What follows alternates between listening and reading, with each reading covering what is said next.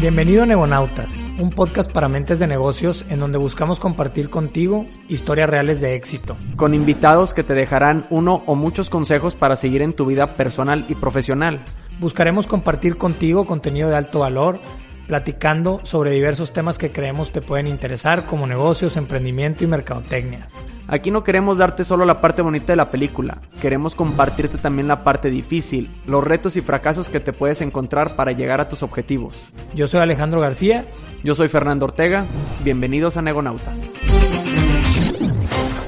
Hola a todos, bienvenidos a un capítulo más de su podcast Negonautas. Me complace mucho en esta ocasión recibir a Tuto Asad. Bienvenido. Muchas, muchas gracias por estar aquí. Muchas gracias a ti por... Eh, por aceptar la invitación. Encantado. Ya, ya, le platiqué un poquito a Tuto el objetivo de Neonautas, que lo platico en todos los capítulos.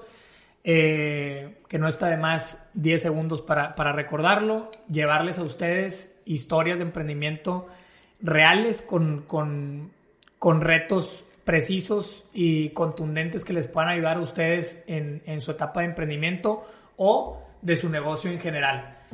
Entonces Tuto ahorita nos va a platicar, ahorita está liderando junto con su socio, este Tocayo, al parecer me dijiste. Alejandro, sí. Eh, un, un, emprendimiento que se llama Vital. Este, vamos a platicar un poquito eh, más, a, más adelante de, de, de Vital, pero al principio eh, quiero que todos conozcan a Tuto, que nos puedas platicar un poquito de antecedentes, eh, de formación profesional, de, de familiar y todo lo que estuvo atrás de llegar a, a. Si quieres, nos vamos en orden: edad, eh, estudios y demás. Ya. Mira, tengo 32 años. Estudié, desafortunadamente, LAE, es Administración de Empresas. Digo desafortunadamente porque a mí me tocó tener un abuelo bien chingón, okay. que fue muy bueno conmigo y me enseñó muchas, muchas cosas. Entre esas cosas me enseñó a trabajar y me enseñó a administrar empresas. Entonces, cuando yo decidí estudiar Administración de Empresas, fue porque dije, pues esto ya me lo sé y va a estar muy fácil y voy a pasar sin estudiar y me puedo dedicar a trabajar y hacer otras cosas, ¿no? Y ahorita, pensándolo bien, dije, pues, pues medio que desperdicié cuatro años porque no aprendí nada. O sea, lo que aprendí ya lo había aprendido, ¿no?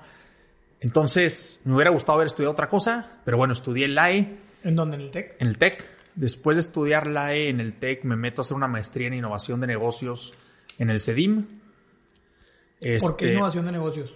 ¿Por qué innovación de negocios? Porque creo que fue como en el séptimo, octavo, noveno semestre del TEC, ya por salir, me tocó eh, una clase que se llamaba, creo que emprendimiento e innovación, una cosa así. Uh -huh.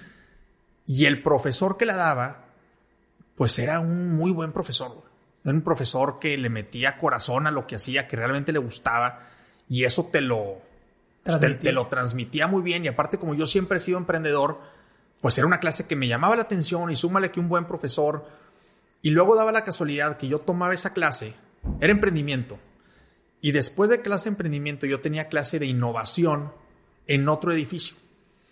Y resulta que era el mismo profesor. Güey. Entonces terminábamos la clase y luego nos íbamos los dos caminando a clase de innovación. Güey.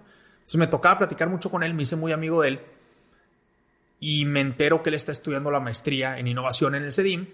Okay. Cuando yo terminé dije, oye, la neta lo que traía este profesor estaba muy cool, pues déjame ver a ver de qué se trata, ¿no? Y pues ya acabé.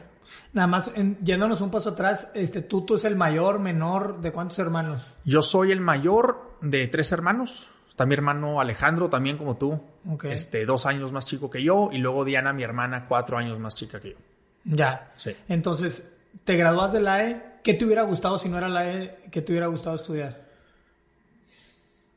Filosofía pudo haber sido. Me encanta la filosofía.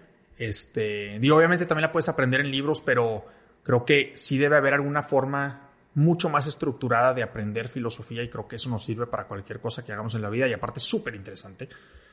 Eh, también pudo haber sido algo relacionado a, a ciencias, este, o sea, nada con la estructura natural de un negocio. No, con cero, algo, Con fundamentos no. técnicos para operar un negocio ni nada. ¿Eso dónde lo aprendió Tuto? Que dices, oye, yo no le encontré valor a la carrera de la E porque eran cosas que ya sabía o que sentías que ya sabías. Eso ¿Dónde me, lo aprendiste? Eso me lo enseñó mi abuelo.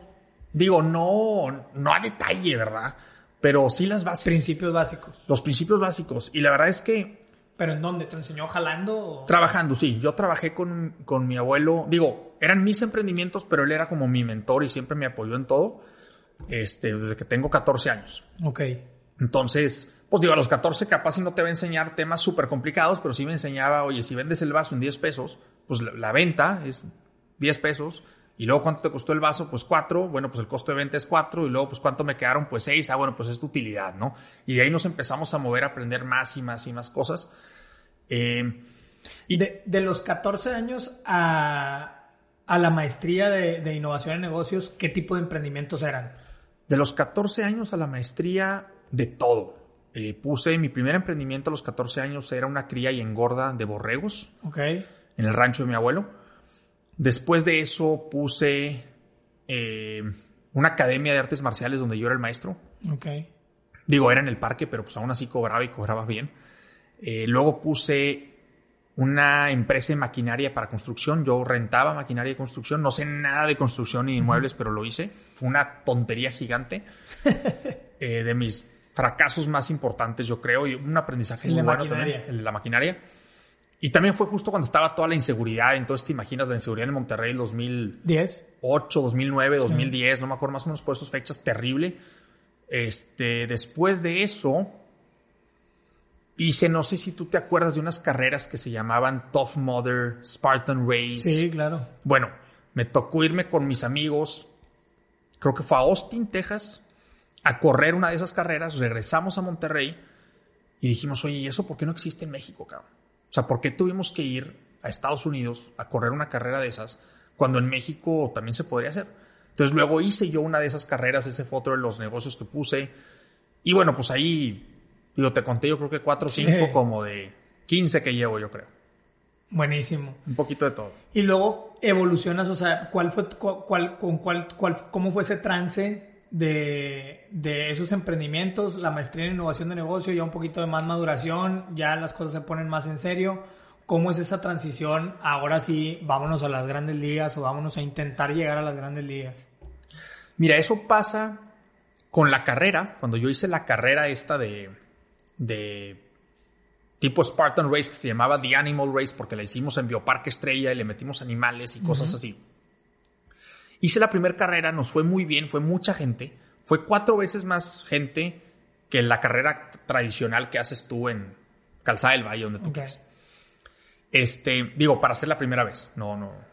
Pero bueno, fue mucha gente, nos fue bien, pero aún así perdimos dinero. Y la gente salió muy, muy contenta. Entonces dijimos, oye, si la hacemos una segunda vez, pero ahora con toda la experiencia que ya tenemos, con la marca que ya construimos, seguramente ahora sí debemos de ganar una muy buena cantidad de dinero. Pero pues resulta que mis socios no quisieron poner más dinero para eso. Y bueno, pues entonces ¿dónde lo consigues? Pues salte a conseguir dinero para hacer una segunda carrera. Y en ese proceso de salirme a conseguir dinero para hacer una segunda carrera, me doy cuenta que existe este mundo llamado venture capital, startups, donde emprendedores con ideas locas van con inversionistas que tienen mucho dinero por lo general y le dicen, oye, pues quiero poner una app para hacer no sé qué cosa, ¿me das dinero? Pues sí. Entonces ahí me entero de este mundo extraño que para mí ahorita ya no es extraño, ya es mi mundo de todos los días, pero en ese momento era una cosa muy rara, ¿no? Irle a pedir dinero a una persona cuando tienes una PowerPoint, o a veces un poquito más, o a veces un poquito menos. Y- Pero tú por, por tu formación sabías estructurar perfectamente un plan de negocio, Ah, pues dentro de lo que cabe. dentro de lo que cabe, ¿verdad?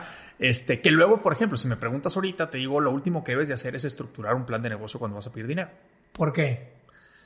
Hablando de Venture Capital, ¿eh? Hablando Ah. de Venture Capital O en, sea, este- dependiendo de qué vas a pichar. Correcto, en etapa pre-semilla y semilla, que es a lo que yo le sé. Si me hablaras de lo que tú haces en tus desarrollos, ese es otro, ese es Sí. otro tema, ¿no? Pero, No, a pero- nosotros nos piden hasta precios unitarios de los materiales. Correcto, pero porque en tu industria estás haciendo cosas que tienen años de hacerse. Sí. Ya nada más lo estás haciendo en una mejor ubicación, a un mejor precio, con ciertas optimizaciones y targeteando a un cierto tipo específico Sí. de segmento, ¿no? Pero digamos que ya se sabe qué es lo que tienes que hacer, cómo lo tienes que hacer, los tiempos ya más o menos están Sí. ahí. Por eso te piden ese plan. Pero cuando estás haciendo una idea loca, cuando estás haciendo una startup, que es todo este tema del venture capital, tú crees saber lo que estás haciendo. Y tú crees saber lo que debes de hacer. La realidad de las cosas es que no sabes ni madre. Entonces, si yo te pongo todo un plan de negocio, de entrada perdí tiempo haciendo el plan de negocio y para acabarle de fregar, cuando salga al mercado me voy a dar cuenta Ya que cambió eso todo. ya cambió todo. O lo tengo que cambiar todo. Entonces, ¿para qué lo haces? ¿No? Por eso es que no, no me gusta hacerlo y aconsejo que nunca lo hagan. ¿Qué es lo que les tienes que pichar? Este, tú que ya ahorita, ahorita le seguimos con la historia de, de cómo, de cómo luego fundaste lo de Toro.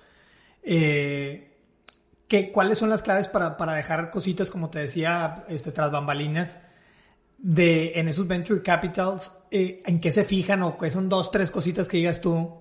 Vale madre, pinche análisis foda, güey, del plan de negocio Claro. y todo ese bullshit. ¿En qué sí se fijan? ¿O qué es lo que los enamora? A esos que buscan esas empresas unicornio o a esas, esas apuestas de, de empresas que puedan este, ser escalables y, y- y llegar a, grandes, a grande escala. ¿Qué es en lo que se fijan? Mira, a fin de cuentas lo que el inversionista quiere, el inversionista de Venture Capital al menos, lo que quiere es, no es poner un peso y sacar 10 o sacar 100, es poner un peso y sacar 100 lo más rápido posible. Ok. Si les importa el tiempo. Claro que les importa el tiempo, como a ti. Tú no quieres vender los departamentos en 10 No, años, a, tú los a quieres... nosotros el tiempo nos mata. Claro, ya que es igual. Si yo allá, hago 10... allá yo pudiera pensar que, que como es un venture capital y como es más, tiene más aversión al riesgo, no están esperando que, que se vaya, o sea, que se vaya a 3X o a 10X en 2, 3 años, ¿verdad? No, eso es precisamente lo que esperan. Sí esperan eso. Claro, ellos quieren un 10X en 3 años. Ok.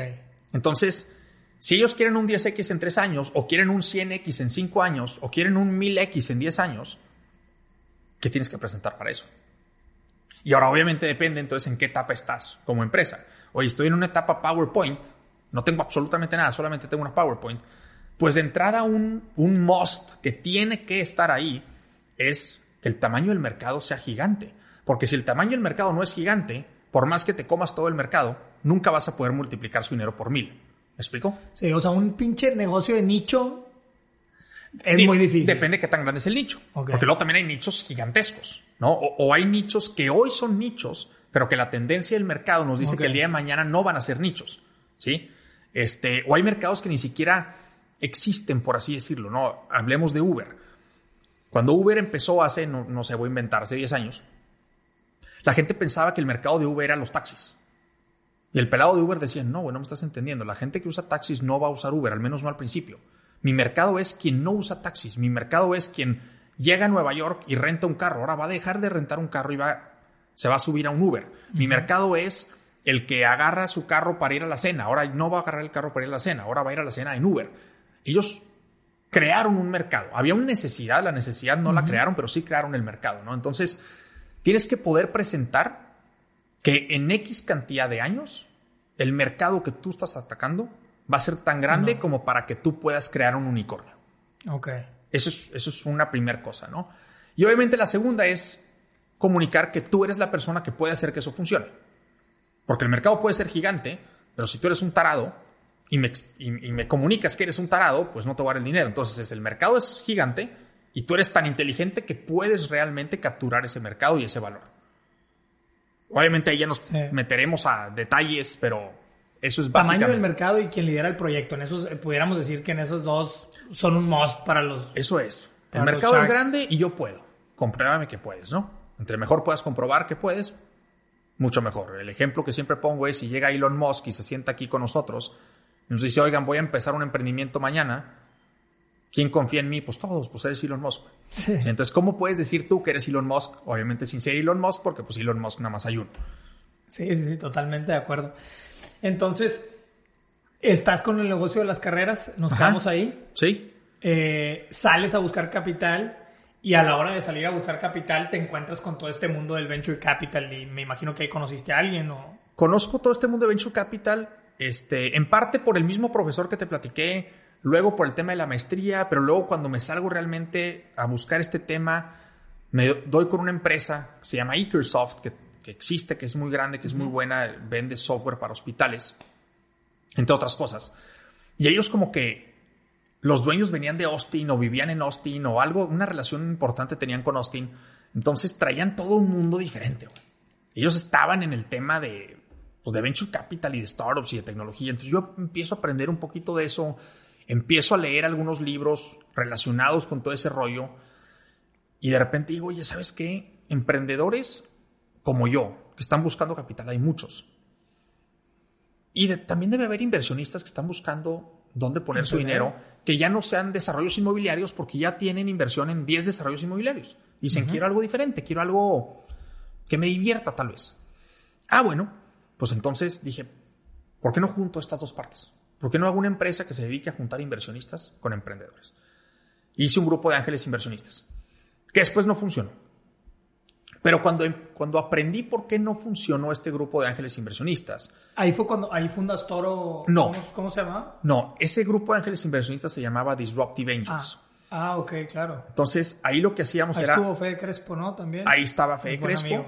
Entonces, ahí agarrábamos emprendedores, los coachábamos, y digo entre comillas, porque nosotros no sabíamos ni madre, entonces, ¿cómo voy a coachar si no sé? pero yo no sabía que no sabía. la oficina ahí en... En, en, este... En, en Frida Kahlo. Cárdenas, sí, en Frida Kahlo. Correcto. Este, pero bueno, eso no funcionó. Y no funcionó porque los inversionistas confiaban en mí, pero esa confianza no se transmitía al no, no, la podía yo llevar a los al emprendedor. Y el emprendedor confiaba en mí, pero yo no la podía llevar al inversionista, ¿no? Entonces, pues si no hay confianza entre el emprendedor y el inversionista, no se dan las inversiones. Que si se hubieran dado, pues eso es el éxito de ese negocio, ¿no? Es como no se dan, pero yo entendí el porqué, que era el tema de la confianza.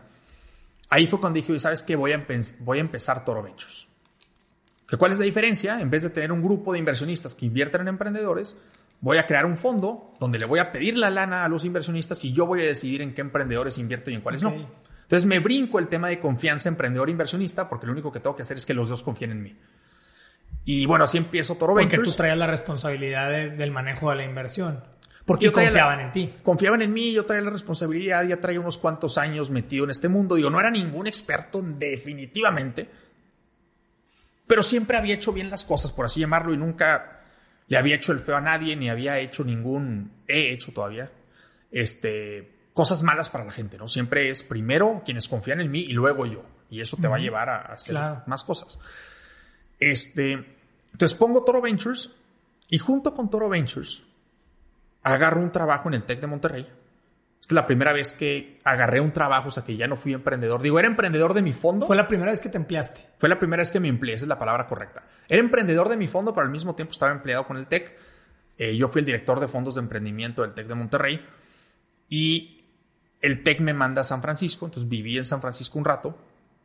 Y en San Francisco, pues ya lo que hacía yo era ayudar a emprendedores del TEC a conectar con inversionistas en San Francisco y también pues yo traía mi fondo, entonces también hacía inversiones en ciertos emprendedores ahí en San Francisco, ¿no? Y bueno, pues ahí fue donde realmente empecé a entender un poquito mejor este mundo de las startups y del venture capital. Con madre. ¿Específicamente en Silicon Valley? O... Sí, bueno, pues San Francisco es parte de Silicon Valley, eh, pero yo estaba en San Francisco. Digo, agarras el tren y llegas a Palo Alto, a Mountain View, a cualquier San José pero la realidad es que las cosas, o sea, San Francisco es una ciudad, no sé, te voy a inventar, pero no sé si son 5 millones de personas, pero es una ciudad muy densa, muy chiquita y muy densa. Entonces, en cualquier café hay emprendedores con inversionistas. En cualquier esquina hay emprendedores con inversionistas, porque todo el mundo hace lo mismo. Si te vas a Silicon Valley, no San Francisco, vaya, son puros pueblitos.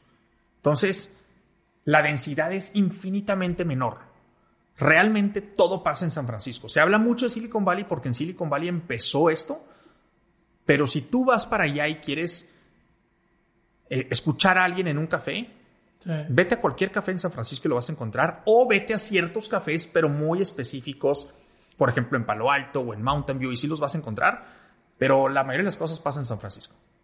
Creo que, creo que ahorita que, que te platicaba que estoy de presidente de la Comisión Juvenil de Caprovi, junto con, el, junto con los de Caintrico Parmex, eh, hay una iniciativa de dedicar el 1% de una partida presupuestal de, de, Nuevo León, que equivale como a 600, de 600 a 900 millones de pesos, este, para fomentar el apoyo a pymes. Ok. Este, porque pues estamos convencidos, como tú has de estar también, de que Nuevo León tiene todo el potencial de, de, guardando las debidas proporciones, de ser un Silicon Valley mexicano, que Guadalajara nos, nos, nos, nos avanzó y nos, nos lleva este, ya ventaja. Pues eso dicen. Pues eso es lo que... Eso No, es lo- no, eso- no, yo eso- no la compro, pero eso dicen. Eso es lo que dicen, pero Nuevo León tiene todo el potencial de, de- de hacerlo. Entonces, pues digo, hay, hay este, entre Samuel y Mariana, este, que también han traído la bandera de apoyo a pymes, ojalá y se pueda, este, ojalá y se pueda llegar a algo. Y, y que, esos, que esas reuniones, porque estoy visualizando esas reuniones que dices en los Starbucks o en los cafés, eh, en, en- en el café que sea, de, de emprendedor con inversionista, pues yo creo que aquí tenemos todo para que suceda. Claro, perfectamente puede ser. Digo, se requiere de mucha educación, se requiere que sucedan ciertas cosas, pero, pero claro que se puede. Al menos lana y talento hay. Y con un gobernador joven, este, debe de haber este apoyo por, por ese lado. Entonces, con Toro Ventures sigues, sigues todavía. Sí, y el, digo, el fondo ya está completamente invertido. Ok. Ya nada más estamos haciendo como management de las De las inversiones. Que es muy poco el management que hacemos porque invertimos muy poco dinero en muchas startups. Entonces, realmente, pues el management lo hace el mismo emprendedor o lo hace quien invirtió mucho dinero en esas startups, ¿no? Pero nunca nosotros que invertimos un ticket muy chiquito. Pero ahí estamos esperando, básicamente. O sea, recibes dashboards, reportes mensuales y Exacto. de, de, de- De la mitad de los emprendedores, de la otra mitad no, es un tema interesante. Este, sí, es un tema interesantísimo. Pues si no hacen plan de negocio, güey, pues no hacen reportes mensuales. Deberían de ser, deberían de ser. Hay una correlación interesante entre quienes hacen reportes mensuales y el éxito del startup. Son desordenados, el común denominador.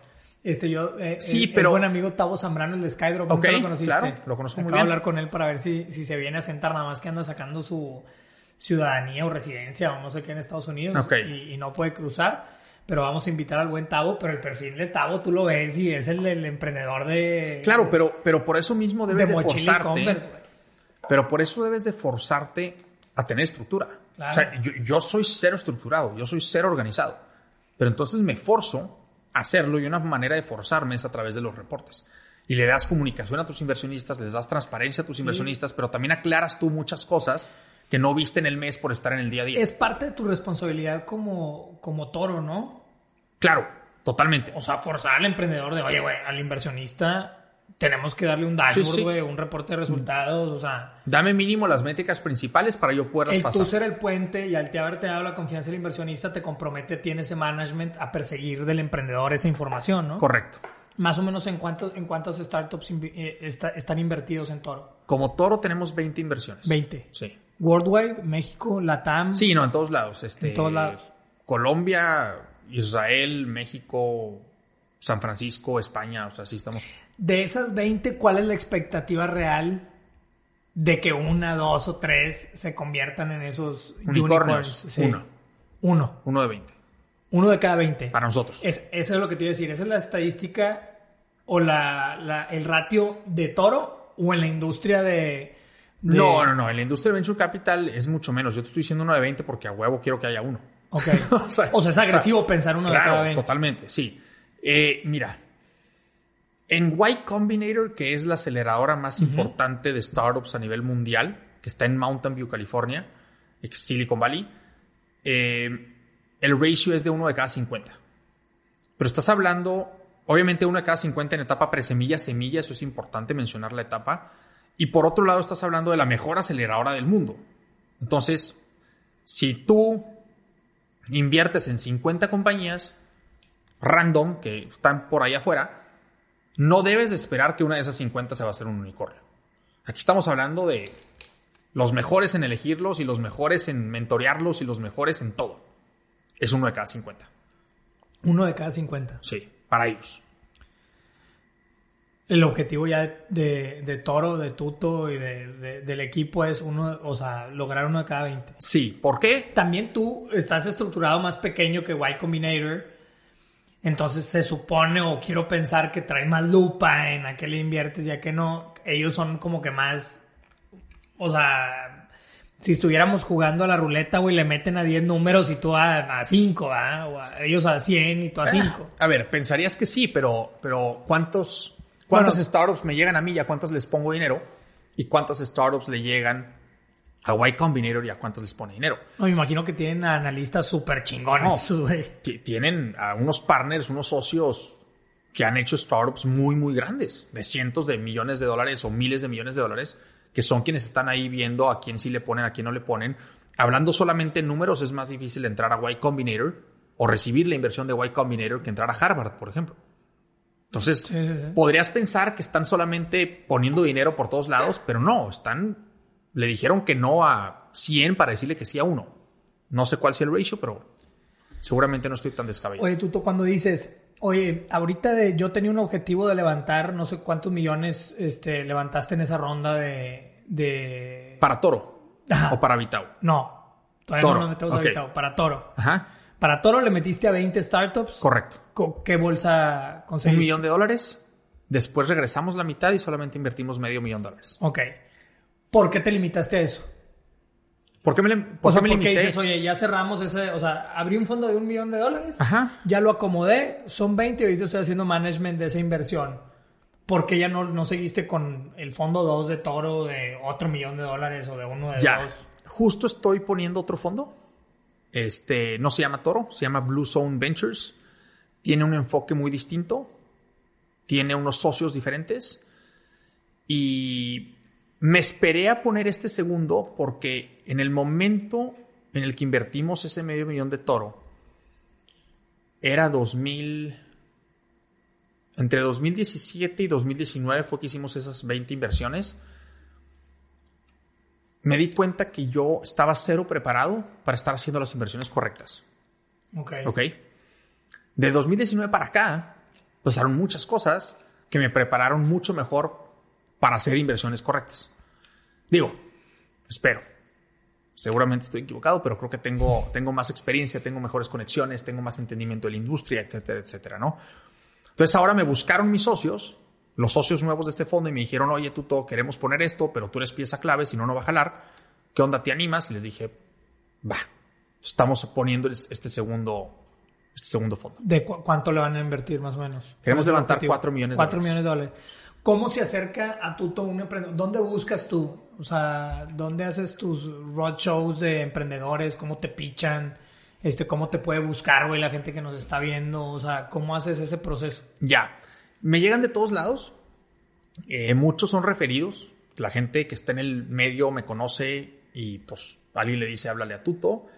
Eh, les- no sé, que me manden un LinkedIn o que me manden un Instagram y por ahí empezamos la conversación. La verdad es que a muchos de entrada desde LinkedIn o Instagram les digo que no, porque si no... Esa era mi segunda pregunta, güey. O sea, sí, buscan a Tuto, ¿qué? Y luego para que Tuto haga ese primer clic, ¿qué es lo que buscas? O sea, para la gente que nos está escuchando o viendo, Yo- yo que te quieran buscar y traigan una idea, que yo creo que tenemos gente muy creativa y muy emprendedora en. Nuevo León. Eh, ¿Qué es lo que, que- con, qué, con qué enamoran a Tuto así en un primer... sin- Lo primero es claridad. Claridad en el mensaje. O sea, dime de dónde vienes, dime por qué me estás buscando, pero, pero, no, pero no, no, no tres párrafos, ¿verdad? O sea, yo estoy emprendiendo Vitao, el 99% de mi tiempo está en Vitao, el 1% está en apoyo a emprendedores e inversiones. Entonces, no puedo leer, no sé, te voy a inventar, pero me llegan. 200. No, me llegan 10, 20 mensajes a la semana de emprendedores, por decirte algo. Si les dijera que sí a todos, a la semana, güey, son un chingo. son muchas. Imagínate que les dijera que sí a todos a una hora de un café, pues a qué horas trabajo, ¿no? Entonces, la verdad es que le digo que sí a uno o a dos, tal vez.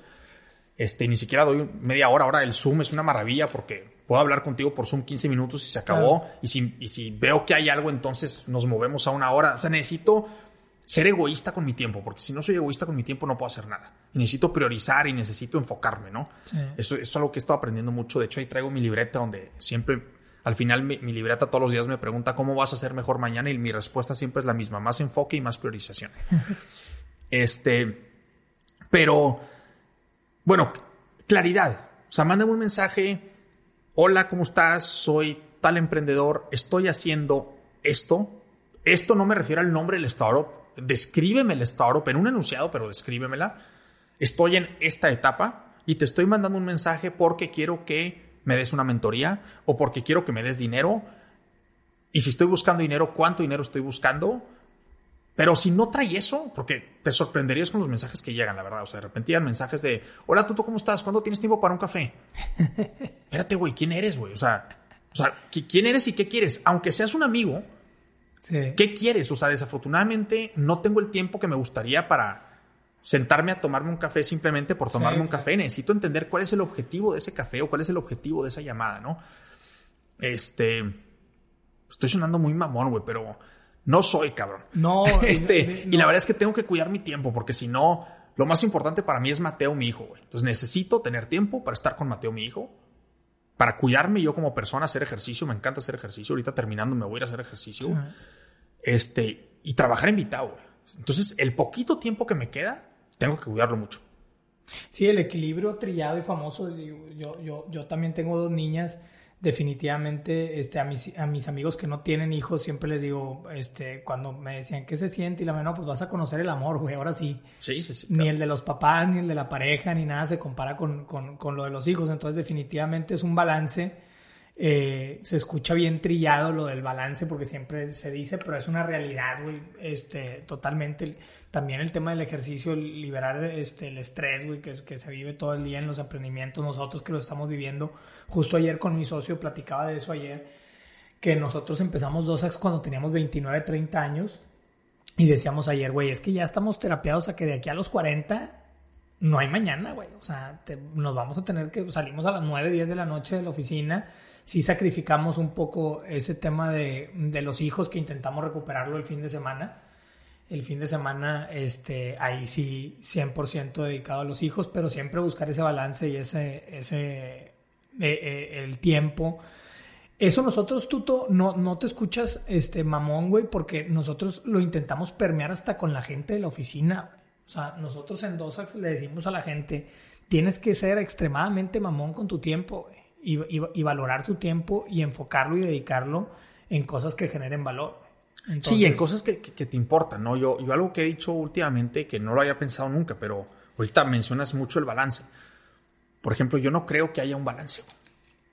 Yo creo que hay un desbalance completo. Pero hay un desbalance completo, entonces más, más, vale que ese desbalance esté desbalanceado para donde tú quieres que esté desbalanceado. Claro. Entonces, yo ahorita en este momento, familia, salud, vital. Eso es. Todo lo demás, güey. Sí. Me puede valer madre. Oye, si me invitan mis amigos a una cena, claro que voy a querer ir. Amo a mis amigos, cabrón. Sin pero, descuidar las primeras tres. Pero no son más importantes que las primeras tres, jamás. Y un desconocido, güey, que no conozco, que me está buscando para invitarme a un café, oh, sorry, cabrón, pero, pero, definitivamente no eres ni cerquita tan importante como las otras tres cosas y como mis amigos y como me explico. Entonces, por eso es que tengo que ser o tenemos que ser todos muy cuidadosos. Elijamos qué queremos hacer. Es que si en esas tres que dijiste, una fuera apoyo a emprendedores y echarme café con emprendedores, ah, pues otra cosa fuera. Claro, claro, pero pues necesito comer, ¿verdad? sí, o sea, todos priorizamos en función a... Yo creo que en, en la pregunta trillada de, de, en la búsqueda del, o sea, de qué es el éxito y qué es la felicidad, yo creo que es eso que acabas de decir, güey. Eh, de principalmente cada quien tiene prioridades diferentes y cosas que lo llenan y cosas que busca y demás, ¿verdad? Claro. Y eso es la felicidad y el éxito de cada quien cuando encuentras ese balance en, en, en esas dos, tres, cuatro, cinco prioridades que cada quien queremos. Sí, exacto, el éxito va ligado. Porque hay gente que dice, oye, yo sacrifico el, tiempo con mi hijo porque a mí me apasiona, güey, darle mentoría a emprendedores. Sí, claro. Entonces me la voy a pasar en un Starbucks, güey, de 9 de la mañana a 6 de la tarde, pero porque ahí está mi felicidad. Y es donde está la empatía y donde no podemos juzgar este, lo que hace uno, lo que hace el otro, porque es, son prioridades diferentes. Claro, ahora siempre hay que ver la felicidad momentánea o del momento o, o de ahorita, no sé cómo llamarla, pero que puede ser diferente, claro. Claro, que la felicidad a largo plazo. Digo, voy a poner, no sé, yo me drogo y soy bien feliz ahorita, pero si en un año esa drogada me da en la madre, pues como que capaz si no fue lo correcto. Oye, voy al gimnasio, digo, a mí en particular me encanta ir al gimnasio. Pero hay gente que va al gimnasio y no le gusta ir al gimnasio, pero sabe que ir al gimnasio le hace bien, le hace bien y lo va a hacer más feliz en un futuro, ¿no? Entonces es una felicidad que siempre hay que estar viendo a corto, mediano y largo plazo, ¿no? Este, pero bueno, esos al menos son mis prioridades. Y, bien dicho, Tuto. Eh, ¿Dónde juega, metiéndonos al tema después de esta primera media hora? Este, ahora sí metiéndonos al tema de Vitao. ¿Dónde juega después de, ya conocimos al Tuto, eh, emprendedor desde los 14 años, desde lavando carros, güey, hasta con, lo, con, la, con la engorda de los, de los borregos, y, de los borregos y demás. Eh, luego al Tuto ya un poquito más maduro de, de, Toro Ventures, de las carreras de Spartan, del Tech, un poquito ya con más mentoreo del, del profesor este que, que, te marcó hasta cierto punto en, en tu carrera profesional y demás. Me imagino que desfilaron, güey, ante los ojos de Tuto 300 ideas, güey, de, emprendimientos y pendejadas de, que, nos ponemos a pensar. Me identifico porque yo soy alguien que también siempre está pensando en, en qué no hay, cómo poder mejorar. Ya ahorita eh, eh, estuvo muy trillado en, gente de nuestra generación el, la pelea con nuestros papás de, pues es que en tu etapa, en tu época era muy fácil, güey, porque no había nada. ¿O no? Y ahorita hay todo, En la época de los papás no había nada. Y esa es la pelea típica de un güey de 30 a 40 años con, los viejones, ¿verdad? Con los papás. Este, pero definitivamente hoy hay otras oportunidades y, es mejorar industrias, que por eso ya me meto al tema de Vitao. Industrias que no o sea, que ya existen desde hace muchos años, pero llevarlas a, a otro punto, a otro nivel y a cierto tipo de evolución, ¿verdad? Claro. Entonces, ante ese desfile de oportunidades del mundo emprendedor, güey, de inversionistas, yo sé más o menos, ya que me dijiste de Disruptive Angels, sé más o menos qué inversionistas este, eh, estuvieron ahí con ustedes. Este, esa gente apasionada por la innovación tecnológica, güey, por, por, temas de, innovación. Ante todas esas ideas, ¿cómo nace eh, Vitao? Mira, Vitao nace porque yo tengo diabetes tipo 1. Ok. Tengo diabetes desde hace casi 20, casi 20 años ya. A los 13 me dio, tengo 32, 19 años. Y ir a la farmacia a comprar, o sea, si, si a ti ahorita te duele la panza y vas a la farmacia a la que tú quieras, que esté aquí cerquita en la esquina, vas a encontrar el medicamento para el dolor de panza uno u otro u otro, pero es una pastilla la que necesitas o un jarabe o lo que tú quieras o el dolor de cabeza o lo que tú quieras. Una enfermedad aguda, por así llamarlo. Te cortaste, necesitas algo para la cortada, whatever. Pero cuando tienes una enfermedad crónica que requiere de medicamento toda la vida, todos los meses de tu vida o todas las semanas o todos los días, y aparte necesitas de muchos medicamentos, de repente estás yendo a la farmacia a comprar, en mi caso, 10, 12 medicamentos y es imposible que la farmacia los tenga todos. Entonces lo que siempre me decían es, no, pues no tengo los 12 cajas de los 7 medicamentos diferentes que me pides, tengo dos cajitas de esta y una caja de esta y otras dos de esta otra. Entonces ¿Y yo... Pues, a otra? Pues me iba a otra. Y me iba a otra. Y me iba a otra. Y si de por sí la experiencia en una farmacia es horrible, ¿no? O sea, te hacen esperar, luego no te entienden, luego se meten a buscar, güey. Se meten a buscar, luego regresan. No, no, no tenía esta, tenía esta otra. Y luego no jala la caja, güey. Luego pásate a la otra caja. O sea, la experiencia en una farmacia es terrible, ¿no? Desde ahí ya las farmacias tienen muchas cosas que hacer. Este, entonces dije, oye, a ver, no me gusta estar en la farmacia. Cada vez que voy a la farmacia pierdo mínimo 15 minutos, a veces media hora. O sea, realmente, si hay fila, vas a estar media hora ahí. Si no hay fila, vas a salir en 15 minutos. Si no hay fila, cabrón. Y aparte tengo que ir a 3, 4, 5 farmacias cada vez que quiero comprar todas mis medicinas, güey. No está chido esto, ¿no? Entonces decidí poner Vitao. Vitao es una farmacia en línea para pacientes con enfermedades crónicas, para pacientes que todos los meses necesitan mucho medicamento. Entonces lo que hacemos es métete al app o métete a la website vitao.mx o al app Vitao en iOS o Android, lo que tú quieras. Haz tu compra y ahí le puedes poner, mándamela todos los meses. Y ya. Nunca, jamás, güey Vas a tener que perder tiempo en una farmacia, agarrar tu carro, ir a una farmacia. Nunca te va a pasar que te tomaste la última pastilla a las 9 de la noche y, ah, es la última, mañana tengo que ir a comprar. Eso no sucede con nosotros. Nos aseguramos de que siempre tengas todo, ¿no? Y esa fue la idea y esa fue la razón por la cual empecé, porque eran problemas que yo tenía y que dije, no puedo ser el único tonto en el mundo que odia ir a la farmacia, que siente que no tiene tiempo para ir a la farmacia, porque siempre tenemos tiempo, pero al menos sentimos que no lo tenemos. Y que de repente me doy cuenta que me estoy tomando mi última pastilla, o peor aún, me tomé la última pastilla ayer, dije hoy voy a comprar, se me olvidó ir a comprar, llego en la noche, me quiero tomar la pastilla y ah, no la compré. Entonces toma la decisión, ¿no te tomas tu medicamento? O sal a las 11 de la noche a la farmacia a comprar tu pastilla, que te atiendan sin abrirte la puerta, güey. Y por, por la ventanita. Terrible, güey. ¿No? Entonces, o sea, me explico, es cómo ¿Cómo hacemos que toda esa experiencia sea infinitamente mejor para el paciente? ¿Cuándo, inicia, inicia la idea? Mira, la primera idea la tuve como cinco años antes de empezar Vital. La idea. Ok. ¡Pum! ¿2000 qué? Oye, 2015, 16 tal vez. 14, no me acuerdo. O sea, fue una vez de que, oye, ¿por qué nadie está haciendo esto? O sea, qué raro. Y de hecho yo la pensé como una idea que deberían de hacer las farmacias. Nunca la, pensé como un, como un emprendimiento. Luego la pienso como emprendimiento, pero ahí la dejo porque estaba metido en lo de toro y estaba metido en varias cosas, este, el tech y lo que tú quieras. Y luego estando en San Francisco, dije, oye, a ver, ya aprendí mucho. Ya aprendí mucho de startups, ya aprendí mucho de tecnología, ya aprendí mucho de venture capital. Y esto sigue siendo un problema. Lo voy a hacer yo. Y ahí fue donde decidí, bueno, también coincide suerte, porque la suerte siempre juega un factor, creo yo, importantísimo. Coincide que meses antes conozco a Alejandro, mi socio.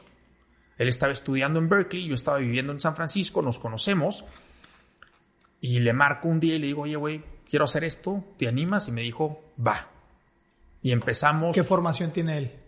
Él es de, ¿cómo se llama?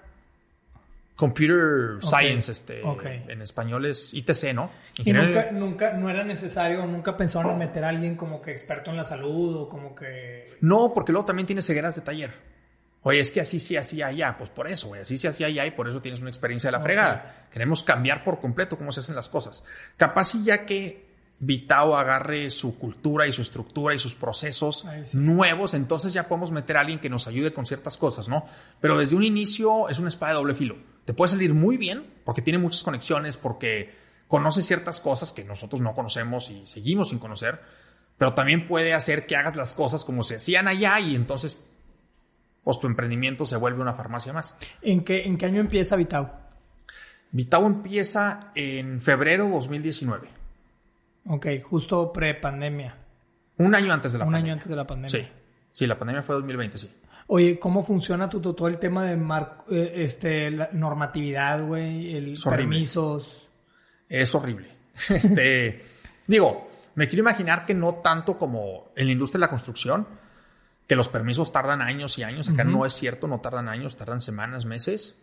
Obviamente tienes que cumplir con muchas cosas para asegurar que todo está en perfecto orden, porque a fin de cuentas estás manejando productos importantes que si le envías un producto equivocado al paciente, pues le puedes hacer un daño.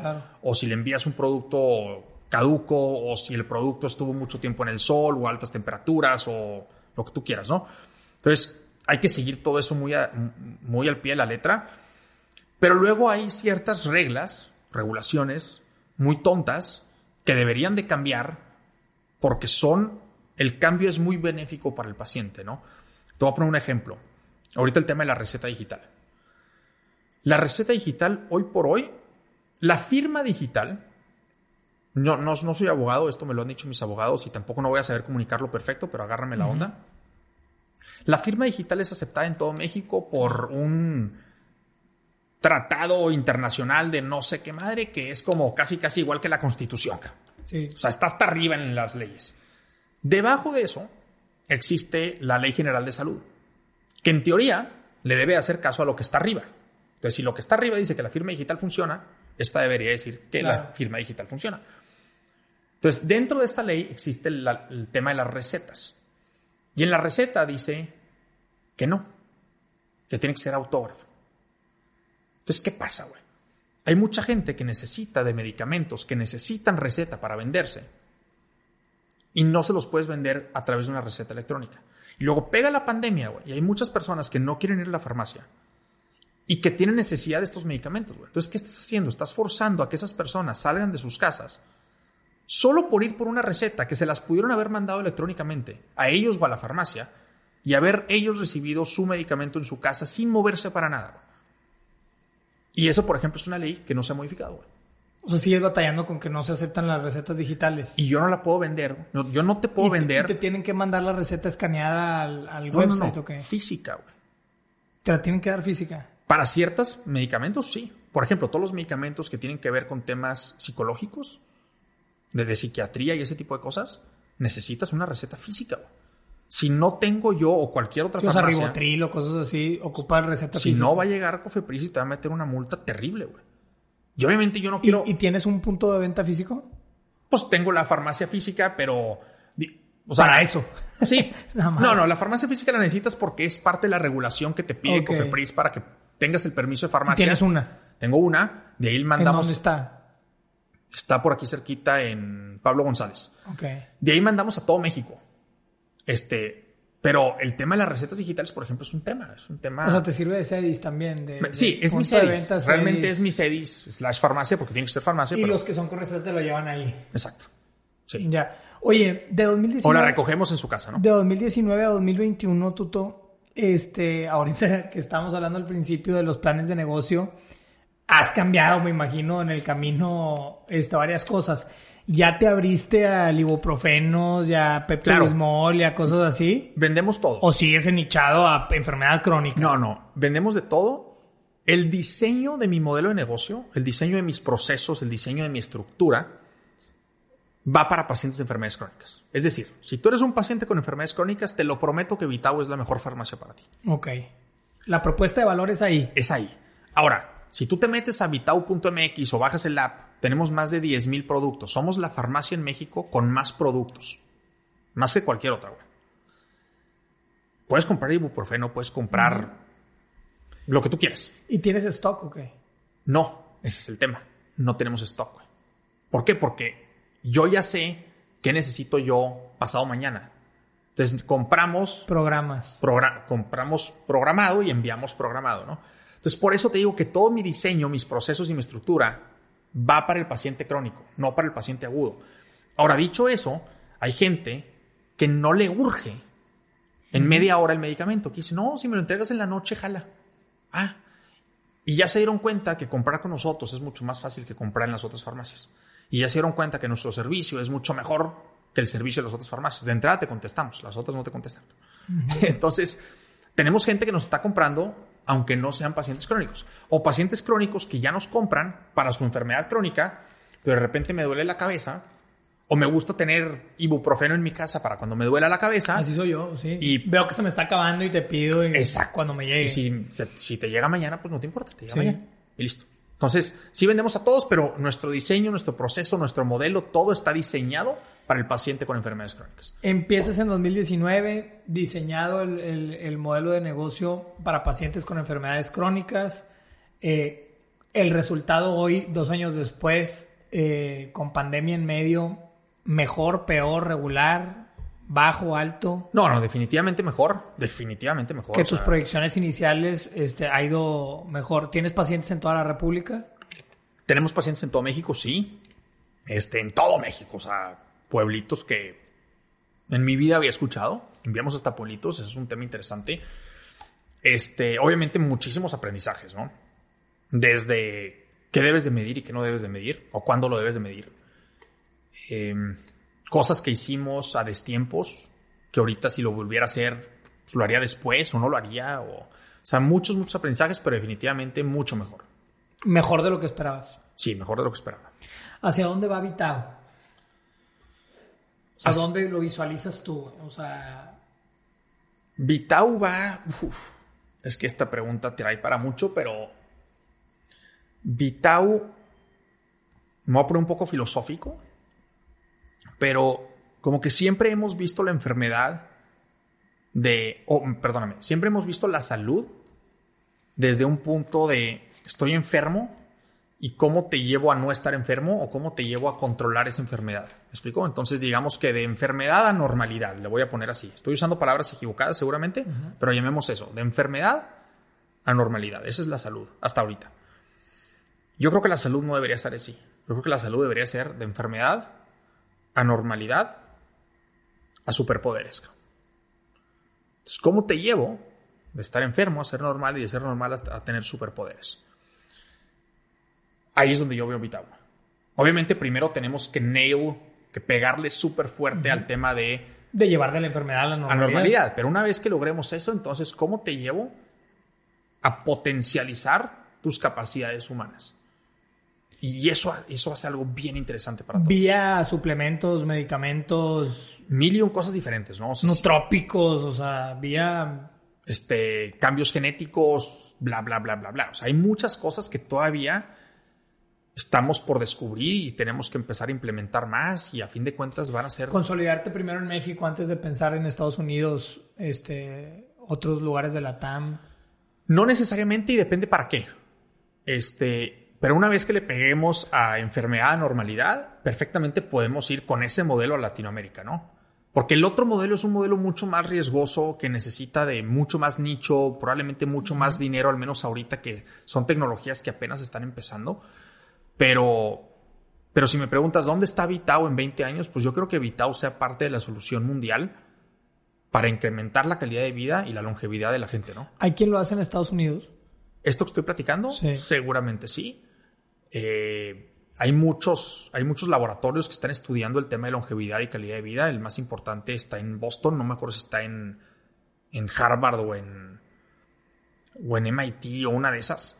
Este, pero hay en Australia hay muchos laboratorios Pero que bueno, ahí este dices lo del tema de longevidad, pero el tema de, de atención a, a enfermedades crónicas, a pacientes con enfermedades Ah, crónicas. claro, sí, en Estados Unidos hay tres compañías muy Tres importantes. compañías. Sí, tres. Una es PillPack, que la compró Amazon hace como tres años. La compró por mil millones de dólares, casi mil millones de dólares. Ok.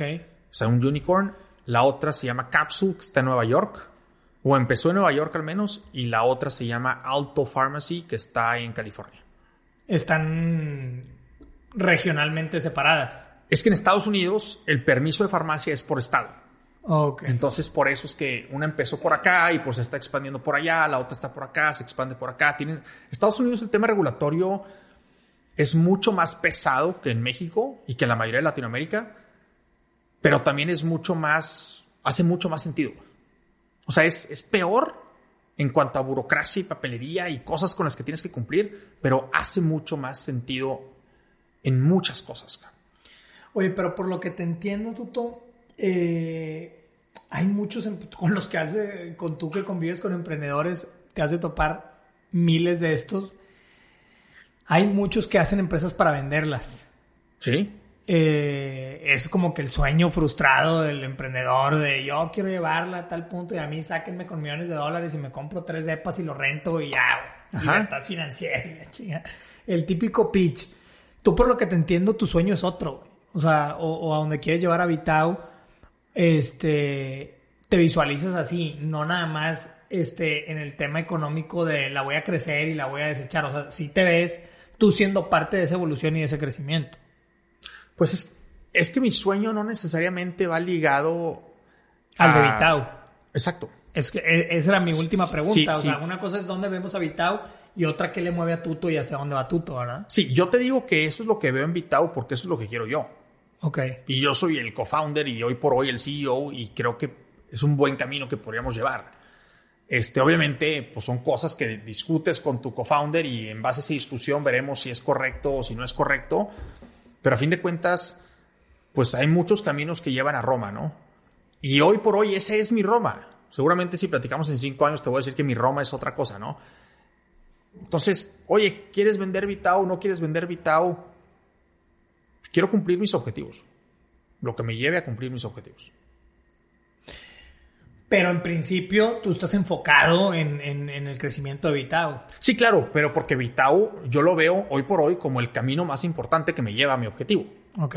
Pero si el día de mañana deja de serlo y me preguntas, ¿lo vendes? Sí, claro. Pero si sigue siendo el camino, pues no, no lo quiero vender. ¿Me explico? O sea, entonces todo va a funcionar en cuál es mi objetivo. Que tiene que empatar con el del tu otro, con el del co-founder, ¿verdad? Con el, con- Para Vitao. Para Vitao. No, el- sí. no mi objetivo personal El profesional. objetivo de personal que eh, era mi última pregunta, este, ¿qué mueve a Tuto? Y digo, ya, me- ya platicamos un lapsus ahí del tema familiar que se ve que te mueve Sí. y se ve que, que- que es tu motor ahí. Este, ¿qué mueve a Tuto en, en ese, en ese nivel trascendental, güey, de, de- de a lo que venimos aquí al, al- al mundo a trascender? Este, ¿hacia dónde vas, güey? ¿Qué es lo que te mueve? ¿Qué es lo que te apasiona? A mí me mueve, pues yo creo que como a la mayoría de los papás, güey, yo creo, me mueve mi hijo, güey. Este, Mateo, poderlo ver crecer, poderlo ver feliz, poder estar la mayoría de cumpleaños junto con él, güey. Entonces, pues si yo pienso, eso es algo muy interesante porque los niños que están viviendo ahorita es casi seguro que van a vivir 120 o 150 años. güey. Entonces, si yo quiero estar en la mayoría de sus cumpleaños, güey, pues ¿cuántos años tengo que vivir yo, cabrón? Sí. ¿no? Entonces tam- también tenemos que pensar, y, y eso va en mu- mucho de lo que te estoy diciendo ahorita, por eso veo a Vitao yéndose para allá, cómo incrementamos Claro. nuestra calidad de vida para que este incremente nuestra longevidad, para entonces poder disfrutar, disfrutar todos los momentos que queremos disfrutar. Este, eso es lo que me mueve. O sea, y entonces, profesionalmente, lo que se alinea a llevarte a ese. Claro. Porque a fin de cuentas, para mí no hay nada más, o sea, no hay nada más importante ahorita que Mateo. Es todo, todo lo demás que estoy haciendo. O sea, oye, ¿por qué me gusta tanto? Digo, siempre me ha gustado mucho hacer ejercicio. Pero ¿por qué ahorita estoy haciendo demasiado ejercicio y me estoy cuidando mucho? Porque siento que si me cuido mucho y que si hago mucho ejercicio, le voy a poder dar un mejor claro. papá a Mateo. Cabrón. Entonces todo es. Sí, tener ah, energía. Ahí está Mateo y cómo vamos para allá, güey. Sí. Sí, eso es. Pues felicidades, Tuto. Eh, yo quisiera que nos dejaran en los comentarios porque definitivamente nos podemos aventar después, como dices tú, otro, otro round Claro. de, de- de cómo hemos ido evolucionando. Entonces, si gustan dejarnos en los comentarios eh, qué les gustaría escuchar, si más sobre Vitao, porque ahorita, eh, como es nuestro primer round y nuestro primer, nuestra primera charla, intentamos abordar un poquito de todo. Este, estaría bien que nos dejen en los comentarios qué más de, de carnita quisieran este, platicar con, con Tuto. Eh, puede ser más del tema de Vitao, de los retos que ha enfrentado Vitao, o más de Toro Venture. eh, de, de, porque, lo importante o lo, lo, lo chingón de este foro, Tuto, es, oye, no tengo tiempo de recibir a 100 personas en un mes, güey, de emprendedores. Oye, recopilar esas inquietudes Claro, de, de ellos y a través de estos foros, que, que la gente nos ayude a compartir, a través de estos foros, que este episodio de 57 minutos, de una hora, sea esa charla multiplicada por 100, güey, o por 200 o por 300 Yo encantado, güey. y que les dejemos algo y que ya puedan aterrizadamente y con esa claridad volver contigo. Este, No, no, a ver, me, me encantaría, ayudar. me harías mi trabajo más sencillo, me ahorrarías muchas horas de mi vida. A, a ver, a fin de cuentas, me fascina ayudar a emprendedores. Re- Realmente te lo digo, me encanta. No me encanta más que Mateo, pero me encanta. Entonces, si puedo ayudarlos a través de otra hora que tengamos en unas semanas Claro. o unos meses o lo que tú quieras, con 20 preguntas que recibamos y aparte yo le meto ahí otras que, Claro. ah, yo voy a ser el más feliz. palomeamos y lo compartimos y, y- y el chiste, como lo dijimos al principio lo vamos a seguir diciendo, es ayudar, trascender, porque si crecemos todos, pues crecemos todos Claro. literal, ¿verdad? Este, se mueve más la economía, tenemos más seguridad, tenemos más calidad de vida para nuestros hijos y yo creo que la responsabilidad de nuestra generación es esa, construir Correcto. una mejor ciudad, estado, país, este, en donde, en donde van a crecer nuestros hijos. Entonces, este, muchísimas gracias, Tuto, otra vez. Les dejamos nuestras redes, ya se las saben. En- estamos como Negonautas en Instagram, como dos bajo oficial. Para cualquier duda, Tuto, Como Tuto con T, T-U-T-O, Asad con doble S y D al final. Tuto Asad en Instagram, en LinkedIn y Vitau, Vitao, vitau.mx igual en Instagram o en, o en LinkedIn. en, en página web también. En página web también vitau.mx. Es vitao.mx también. Sí. Ya está, pues muchas gracias a todos por acompañarnos. Eh, les dejamos un abrazo. Déjenos en los comentarios a través de en YouTube o en nuestras redes sociales. Ahí me coordino con Tuto si le escriben a él o nos, o nos escriben a nosotros de, de sobre sus dudas, inquietudes en todo este proceso de levantamiento de capital, emprendimiento y demás, en lo que les podamos ayudar para aventarnos ese segundo episodio. Chao, gracias Tuto. Gracias a ti, brutal. Bye. Thank you.